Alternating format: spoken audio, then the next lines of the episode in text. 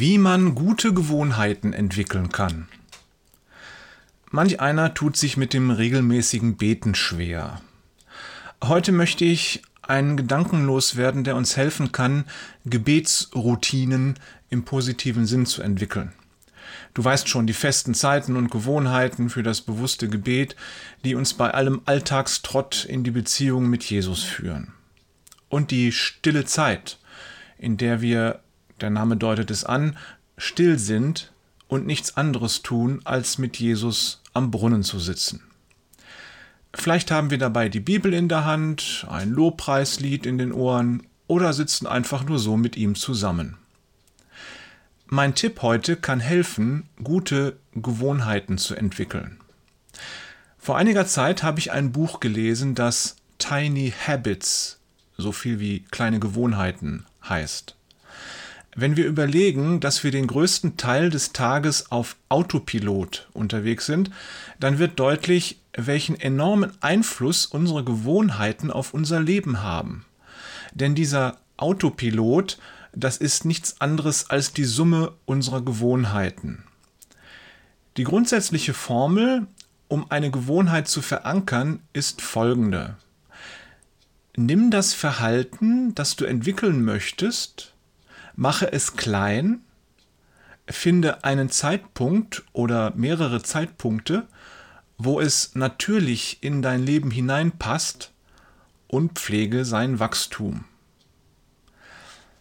Einer der wichtigsten Gewohnheiten ist das regelmäßige Beten. Wann kann man am besten das erste Mal am Tag beten? Richtig, gleich morgens. Als Beispiel für die Anwendung der Formel nehmen wir einen Menschen an, der sich vorgenommen hat, gleich morgens beim Aufstehen an Gott zu denken und mit ihm zu sprechen, also zu beten. Wie kann dieser Mensch vorgehen? Lass uns an seinen Gedanken teilhaben. Erster Schritt. Ich möchte ein Verhalten entwickeln, nämlich gleich am Morgen möchte ich mich auf Gott ausrichten. Er soll das Erste sein, dem ich meine Gedanken widme. Zweiter Schritt. Ich mache dieses Verhalten klein. Ich kann ganz klein damit beginnen, ihm morgens kurz zu danken. Wenn ich tief geschlafen habe, dann danke ich ihm dafür. Vorsichtshalber lege ich mir einen Zettel neben den Wecker, auf den ich mir schon am Abend notiert habe, wofür ich danken kann, falls ich schlecht geschlafen habe.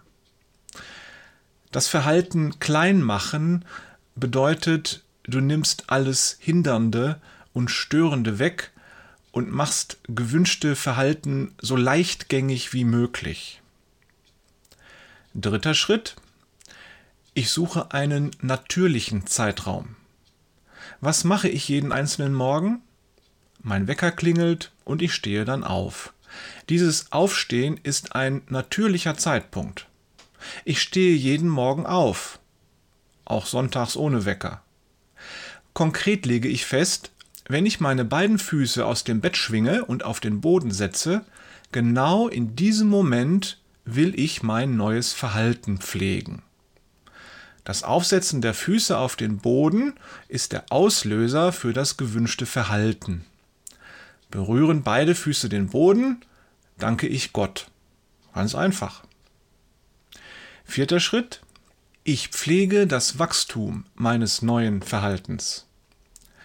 Wenn ein Mensch eine Woche lang jeden Morgen beim Aufsetzen seiner Füße auf dem Schlafzimmerboden Gott kurz für etwas gedankt hat, dann hat dieses Verhalten schon begonnen, zu einer Gewohnheit zu werden. Es wird automatisch und ich brauche nicht mehr dran zu denken. So wenig wie ich beim Autofahren daran denken muss, beim Abbiegen zu blinken ich kann mein neues Verhalten nun wachsen lassen. Vielleicht nehme ich mir vor, jedes Mal nach dem kurzen Dank ein Vaterunser zu sprechen. Oder mindestens eine Minute stille Zeit mit Jesus zu verbringen. Und natürlich kann ich mir weitere natürliche Zeitpunkte in meinem Tagesablauf suchen und dort weitere gewünschte Gewohnheiten einpflanzen.